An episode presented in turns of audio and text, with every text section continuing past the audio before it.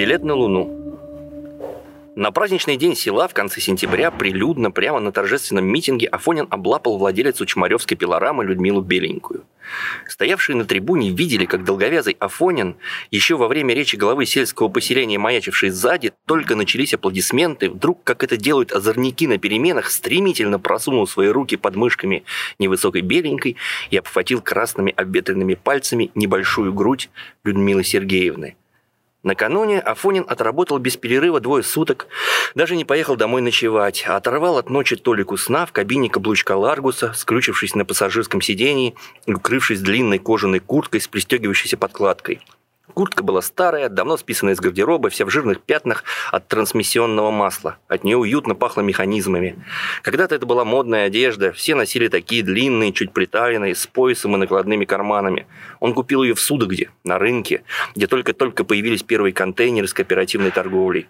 Во Владимире можно было найти то же самое, что и в Судогде, но, как правило, раза в два дороже – Куртка была не из какого-нибудь кожзама, а из настоящей, добротно выделанной мягкой кожи на молнии, которая скрывалась под покладкой и планкой. На ярлыке указывалось «Made in London», но продавцы уверяли, что это был честный заводской Китай. Первый год в эту куртку Афонин надевал только по субботам на танцы в Чемаревский клуб. В клубе не топили, наверное, экономили, и кожаную куртку можно было не снимать. Так продолжалось, пока из парадно-выходной куртка вдруг не превратилась в повседневную, и Афонин осенью и весной стал ездить в ней на работу в Судогду. За 10 лет каждодневные носки, Куртка засалилась и вытерлась на воротнике, порвалась в нескольких местах, у нее отвалились заклепки на манжетах, продралась шелковая подкладка под мышками и в карманах. Из-за этих дыр в карманах приходилось долго выискивать ключи и мелочь, которые проваливались куда-то за спину и гремели при ходьбе. Наконец куртка перекочевала в гараж, где еще 10 лет лежала на сиденье стоявшего без движения, как сама афонинская жизнь Форда Скорпио. А когда Афонин уволился с мебельной фабрики и устроился в рекламную фирму, вначале монтажником конструкций, а после по совместительству шофером, носить как рабочую одежду, которую не жалко. Спецодежду в фирме не выдавали. Все работали в чем придется. Афонин круглый год ходил в комбинезоне, полученном еще на прошлой работе, а поверх застегивал эту самую кожаную куртку. Поздней осенью надевал под низ свитер, а зимой еще финское термобелье, привезенное в подарок из-за границы братом бывшей жены, с которым после развода сохранил хорошие отношения. В накладные внутренние карманы куртки были распиханы инструменты, катушки двустороннего скотча, запасные аккумуляторы для шуруповерта, пакетики с саморезами клопами, рулетка, пластиковые хомуты, запасные люверсы и прочее важное при монтаже. Все это обычно пригождалось на высоте, когда Афонин в одиночку натягивал баннерную ткань на очередной стенд. Из без малого трех сотен конструкций билбордов, которые обслуживала их фирма, сложно было сыскать хотя бы три одинаковых. Большинство было скуплено за гроши у небольших конторок, разорившихся еще после кризиса 2008 года, или просто присвоены по причине бесхозности, чтобы теперь приносить владельцам основной доход. Впрочем, доходом это было назвать сложно. Гроши. Расположенные по краям дорог местного значения от Владимира до Судогды и от Судогды до Гусь Хрустального, билборды зачастую стояли пустые, либо с выцветшей рекламой давно не существующих компаний. Редко, когда пришедшие через крупные сетевые агентства на стендах появлялась реклама сотовых операторов или банков. За такую рекламу сетевики выторговывали оскорбительно огромную скидку. Но владельцам было не до жиру. Приходилось соглашаться и на такие условия. После того, как последние десятилетия в угоду крупным капиталистам местных коммерсантов, как и везде по стране, замучили проверками да задушили налогами, большинство конторок закрылось. Оставшиеся работали по-черному и давать рекламу опасались. Но раз, два, три года на фирму, в которой работал Афонин, снеходилось небес благодать в виде выборов. Тогда на самых лучших местах, сразу на стороне А, которая по движению транспорта, и на стороне Б, которая на противоположном движении, появлялись строгие чиновничьи лица под патриотическими лозунгами, обещаниями разобраться с коррупцией и построить рай на земле. Лица из года в год были одни и те же, обещания тоже приблизительно одинаковые. В этом постоянстве можно было жить и даже что-то планировать на будущее. Нынешние выборы местного парламента вселяли в душу Афонина надежду, что вот-вот и сможет он купить через интернет контрактный мотор для своего Форда и, наконец, вновь поставит его на колеса. А там, чем черт не шутит, глядишь, останется достаточно денег и на вагонку, которой давно уже пора обшить материнский дом. Будущий прибыток Афонин считал с квартальной премией, которой никогда не могло не быть после ударного труда, компенсации за работу выходные и, конечно же, что было очень важным, за продажу использованных баннеров.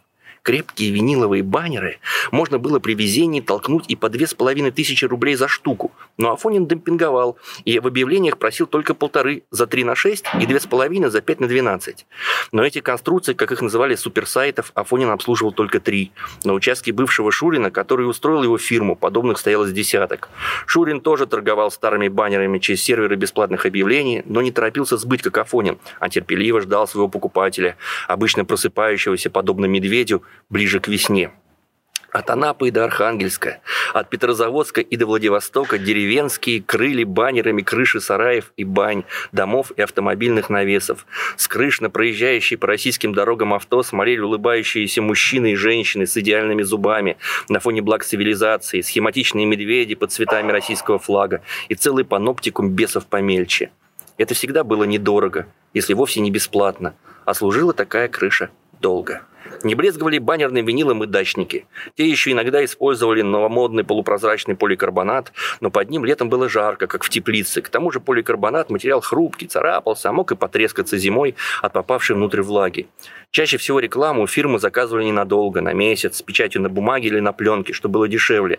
Но во время выборов плакаты с серьезными лицами кандидатов исполнялись как раньше, на виниле, и растягивались на конструкциях при помощи шнура и пластиковых хомутов, пропущенных через металлические люверсы. Висели они с конца весны, и в обязанности Афонина входило их обслуживание, то есть периодическое мытье швабры на телескопической ручке и замена лампочек на тех конструкциях, где еще работала подсветка.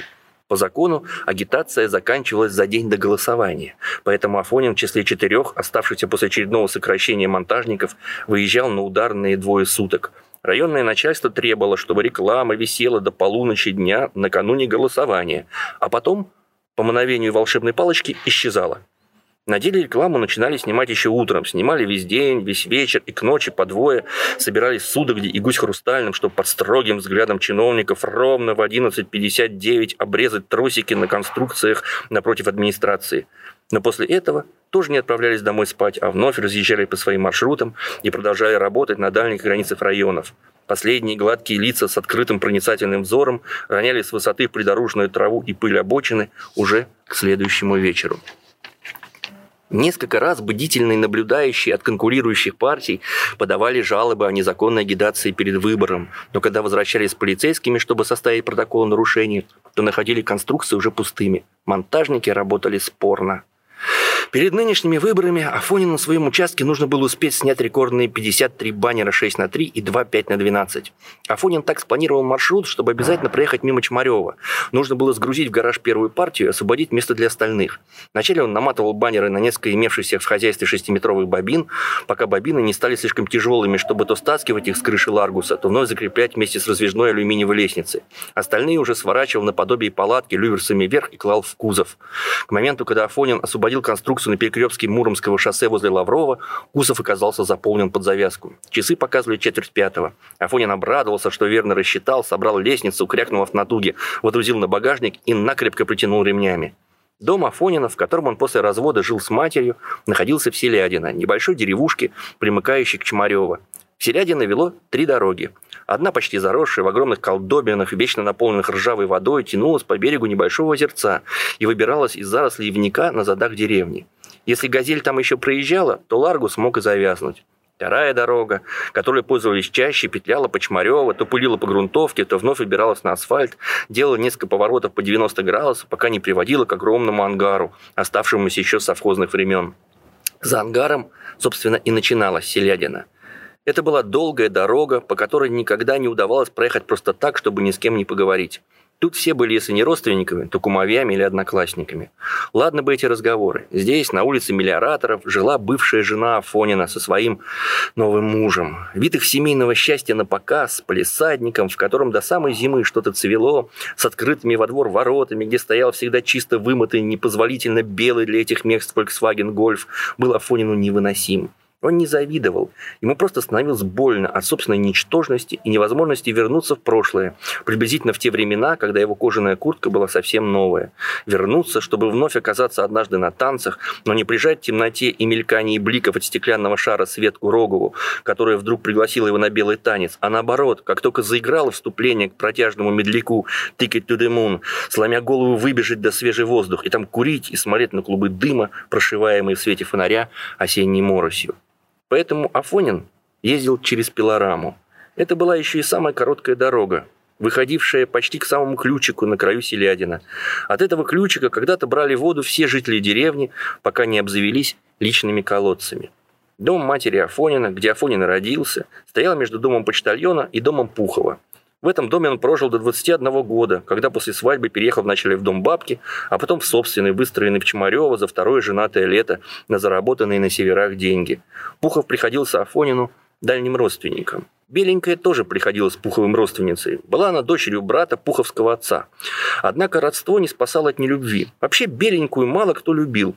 Пилорама, которой она после смерти мужа владела, находилась на территории бывшего совхозного тока и мастерских. В годы перестройки, великого зла, которое чмалевцы и селядинцы так никогда и не поняли, а потому и не простили далеким властям, богатый совхоз пришел в упадок. Поговаривали, что вот-вот придут американцы и купят и ферму, и совхозный ток, и мастерские. Дескать, устроят они на этих землях огромные фермерские хозяйства на их американский манер, а всех бывших работников совхоза сделают акционерами. Но американцы почему-то не пришли – Наверное, у них нашлись куда более важные дела. Вместо этого появились темные личности в спортивной форме – которые принялись частями скупать вначале ремонтную базу, потом ферму, а потом и ток. Чемаревское начальство уверяло, что все делается для общего блага, что появится сразу несколько частных компаний на западный манер, мол, ставят пластиковые рамы с двойным утеплением, проведут горячую воду, все будут ходить в униформе, на груди табличка с фамилией, и у каждого рация на поясе. Мол, эти фирмы станут между собой конкурировать за работников, а по законам конкуренции сразу начнется рост окладов до таких, что кто хочет, сможет построить себе кирпичный коттедж с туалетом и душем прямо в доме.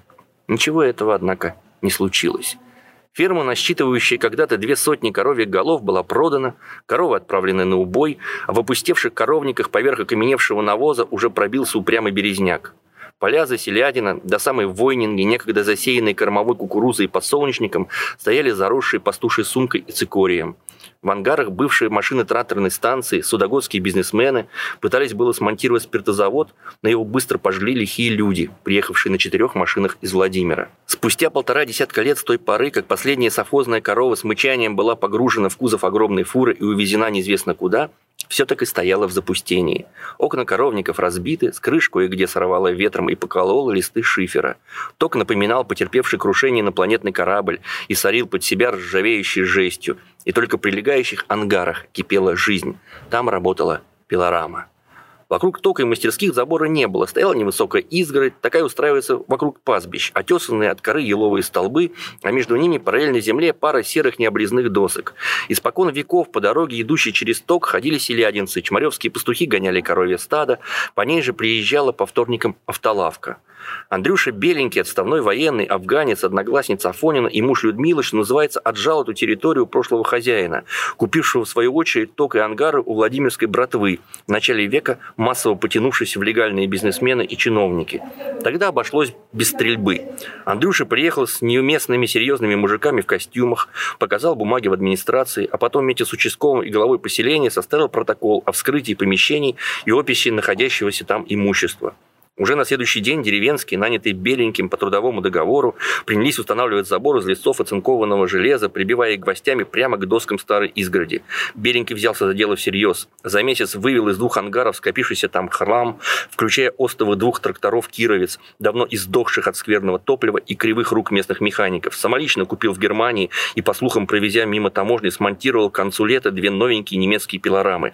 Но только-только получил заказы и начал пилить сосновый кругляк на доске, как вдруг его хватил удар. Умер он в скорой по дороге в Судогду. Людмила осталась вдовой. Пилорама прекратила работу. Мужиков отправили в неоплачиваемый отпуск, забор повалил осенними ветрами. По железу потоптали чморевские коровы, то и дело разбедающиеся по окрестностям тока от нерасторопного пастуха. Наконец, помятые листы однажды субботним утром подняли из хрустящей от заморозка травы, отодрали от досок и увезли на приемку залетные цыгане, сборщики металлолома. Селядинцы за эти месяцы только успели, что пороптать на громкий визг циркулярной пилы, да поделиться слухами, что скоро обнесут железом по кругу всю ферму и ток, а вход будет по пропускаем. Прощай, дорога. А вообще несчастливое место, судачили между собой бабы. Бывший директор совхоза проклял. Людка вон одна осталась. Хорошо детем можно матери сплавить. А так куда еще лесопилка? Продала бы или мужика себе нового нашла. Однако против ожиданий, как только сошел снег, пилорама вновь заработала.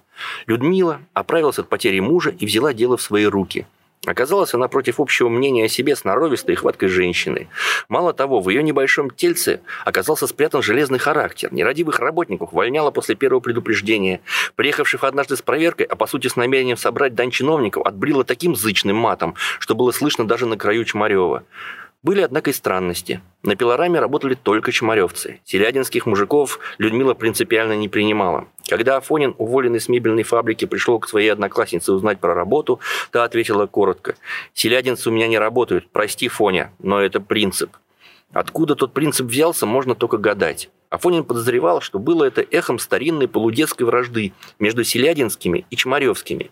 Ни в Подоле, ни в Селядино, ни в остальных окрестных деревнях школы не было. Все ходили в Чмаревскую десятилетку. Но дрались стенка на стенку только ближайшие соседи. Чмаревцы с селядинцами.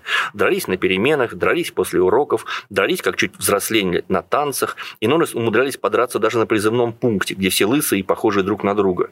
После армии возвращались братьями. И последний раз дрались уже на свадьбах. Чмаревцы женились на селядинках, а селядинцы на чмаревинках.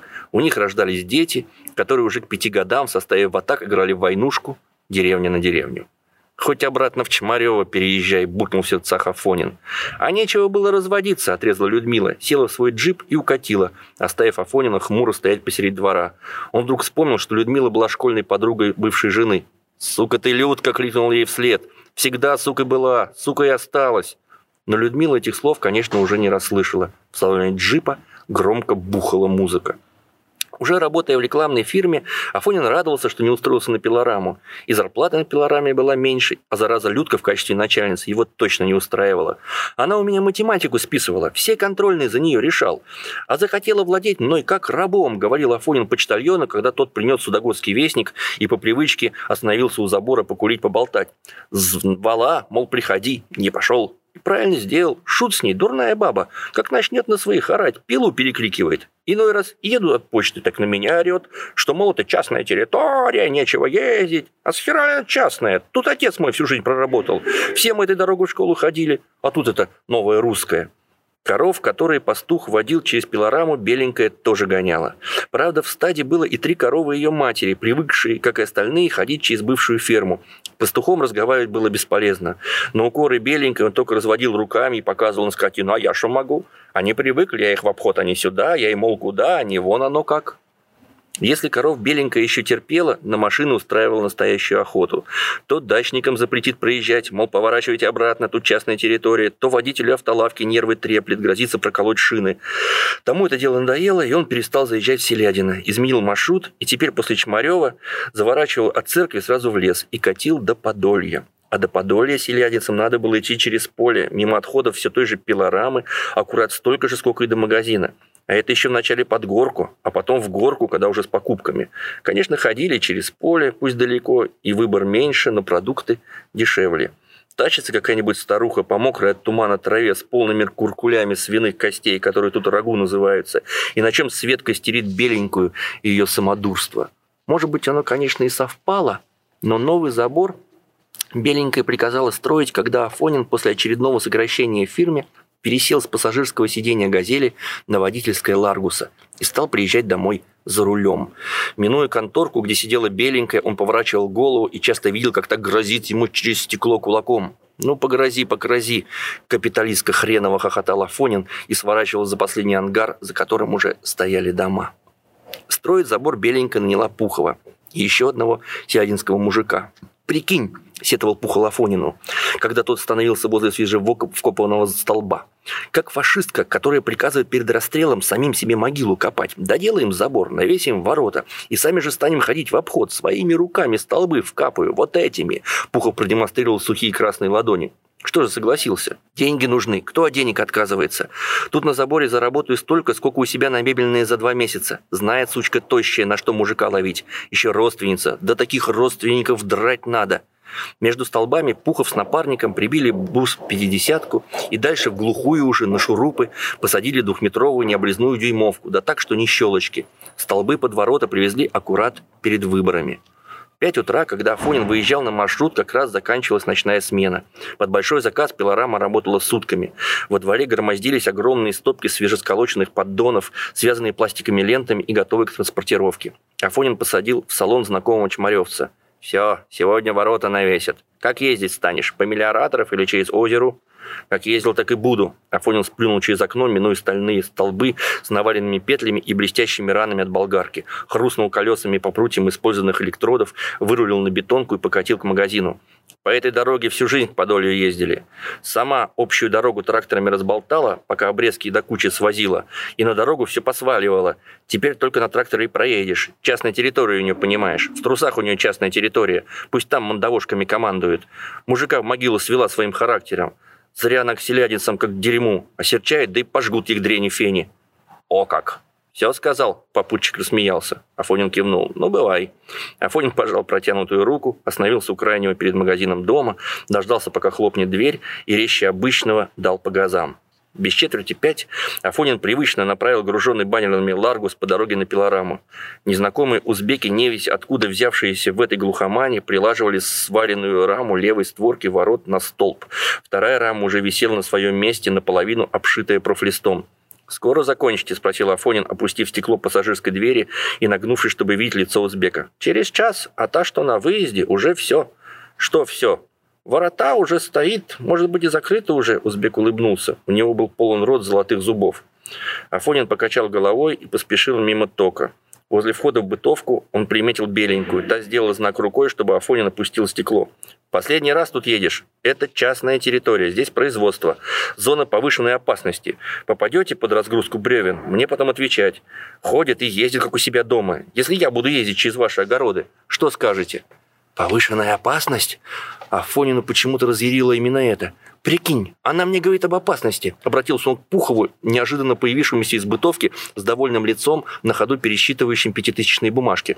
«Когда я с ее мужем-покойником еще сержантом по салангу на броне караваны сопровождал, там была повышенная опасность. Когда нас с Андрюшкой накрыло огнем из НСВТ в Термезе при посадке в самолет, там была повышенная опасность. А здесь дорога к моему дому, а не повышенная опасность и частная территория. Ходил и буду ходить, ездил и буду ездить.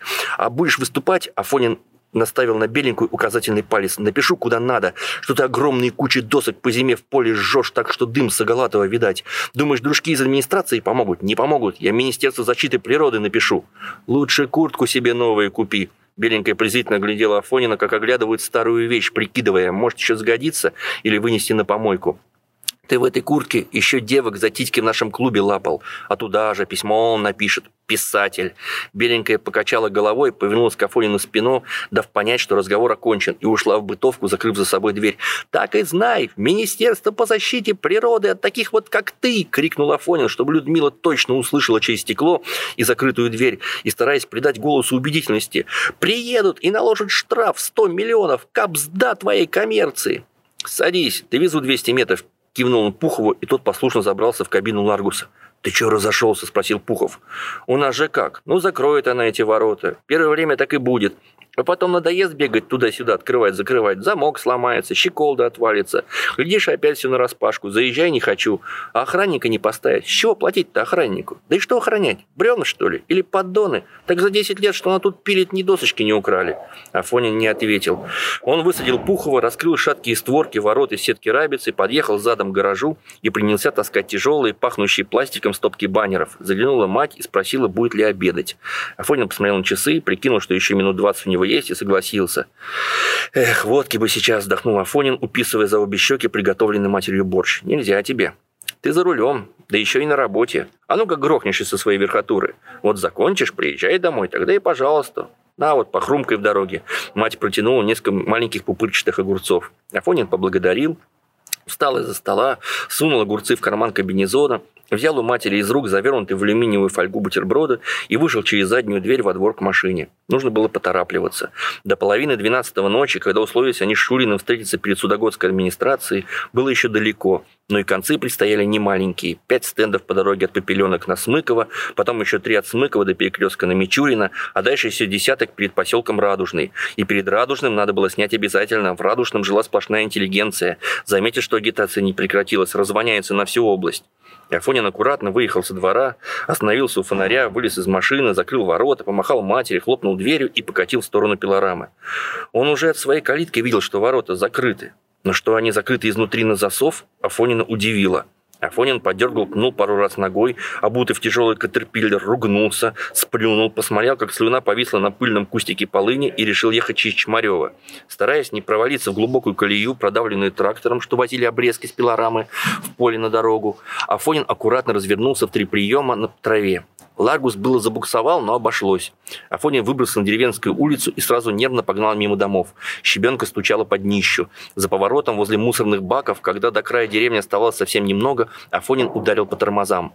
Прямо поперек дороги лежала свежеспиленная толстенная ветла, некогда росшая перед домом пуховского напарника. И сам Пухов, вооружившись бензопилой, обрезал огромный сук у самого комеля.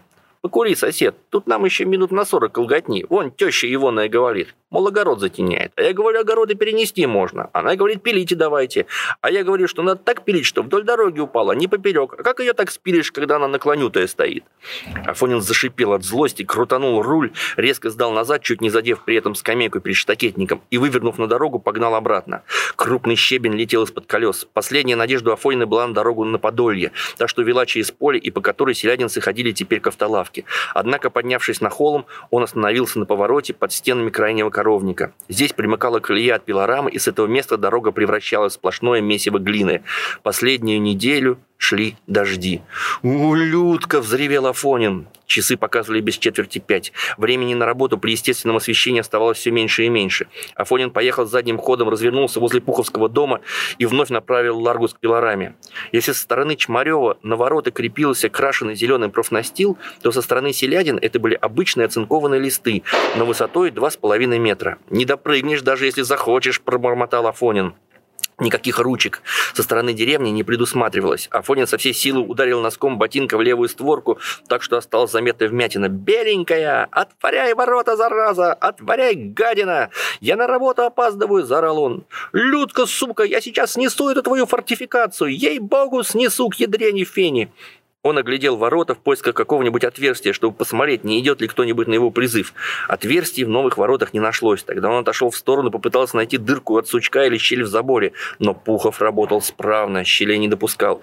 «Не слышит», — подумал вслух Афонин. «Как тут услышишь, когда виск такой?» И правда, шум работающей пилорамы перекрывал любой крик. Афонин достал из кармана телефон и покопался в записной книжке в надежде найти номер Людки. Номер беленькой он никогда не записывал, без надобности. Там был номер бывшей жены, но звонить ей Пухов не решился бы даже по отчаянию провались он в колодец и некого позвать на помощь. Его вдруг затрясло нервной дрожью, как это бывало в Афганистане, когда они уже погрузились на броню, но колонна еще не выехала, а ждала отмашки головной машины.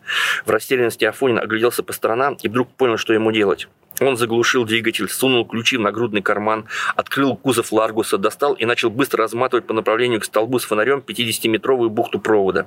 В выключателе на столбе были просверлены две маленькие дырочки, занутые жвачкой, чтобы не заметили проверяющие. К дырочкам внутри он лично провел однажды провода и укрепил розеточные муфты. Туда всегда подключались, когда нужно было постричь траву электрокосой вдоль фасадов. Общая территория. Сохрена свое электричество тратить? Афонин выковырил розовые шарики жвачки, вставил в отверстие вилку и побежал обратно к машине. Из кузова каблука достал болгарку, споро снял абразив и, навертев на шпиндель отрезной круг, воткнул в розетку удлинителя. Он не стал пробовать вырезать люк посередине, чтобы скинуть щеколду, как предполагал, пока разматывал. Нет. Афонин с отчаянным злорадством впился шустро вертящимся кругом в то место, где его по прикидкам должны были быть петли. Из-под круга вырвался сноп искр. С левой створкой он справился за полторы минуты. Она не упала, рама повисла на щеколде. Афонин протиснулся внутрь уже со стороны двора и за несколько секунд обрезал срезал петли другой створки. Ворота рухнули в грязь. «Так-то на!» – хохотнул Афонин. Он быстро смотал провод, забросил бухту в кузов, завел двигатель и покатил мимо сваленного в ожидании распила кругляка. Возле бытовки Ларгус замедлил ход. Афонин опустил стекло, чтобы показать беленько неприличный жест – но в окне вагончика свет не горел, а на дверях висел замок. «Черт с ней!» – решил Афонин и поспешил к парадным воротам. Здесь он уже ничего не ломал, а неторопливо, походкой милостливого победителя вышел из машины, вытащил щеколду и забросил подальше в заросли крапивы. «Вот так-то на!» – повторил он, словно поставил точку и распахнул ворота настежь. Чтобы точно успеть до ночи, Афонин изменил маршрут, не поехал на Смыково и Мичуринское, а сразу двинулся на Объездную и на Радужный. И правильно сделал.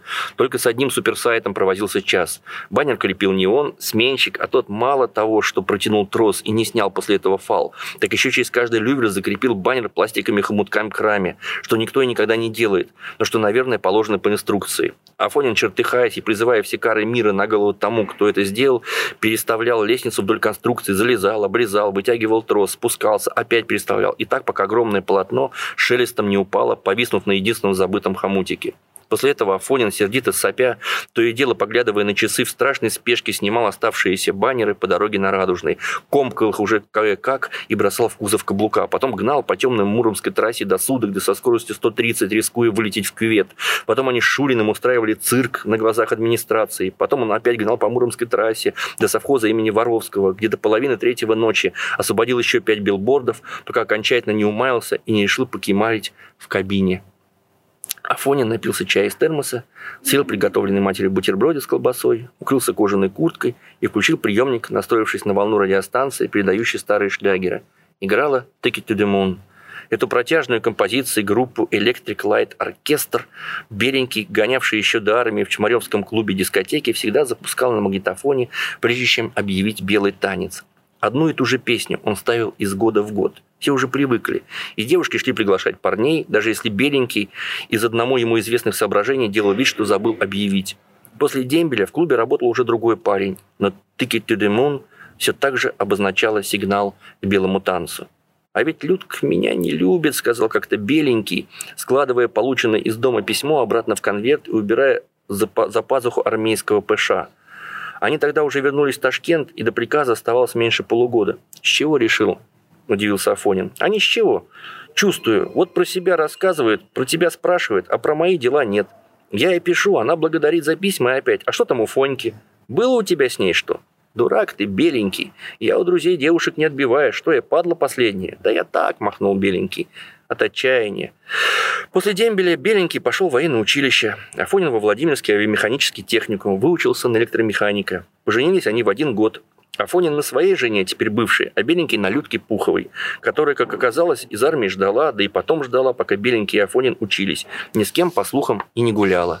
Когда Афонин сказал Беленькому, что женится, Беленький обрадовался. Вот и молоток. Я тоже думаю, что нечего тянуть. И уже на следующих танцах сделал предложение Людке. Та согласилась. «Она у меня кремень», — говорил беленький, — «характер. Ты только не обижайся». Но сказала, что Светка твою, ну и тебя за компанию на свадьбе видеть не хочет.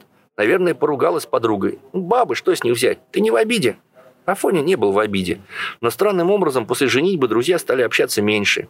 Беленькие уехали в дальний гарнизон на границу с Китаем. Афонины жили в Чемарево, строили дом, а потом медленно разрушали целый мир на глазах у соседей, пока однажды Афонин не собрал вещи, покидал в тачку и покатил по направлению к дому матери. Людка к тому времени уже 10 лет как была хозяйкой пилорамы. Закончилась «Ticket to the Moon», началась какая-то незнакомая Афонину песня, и он выключил приемник.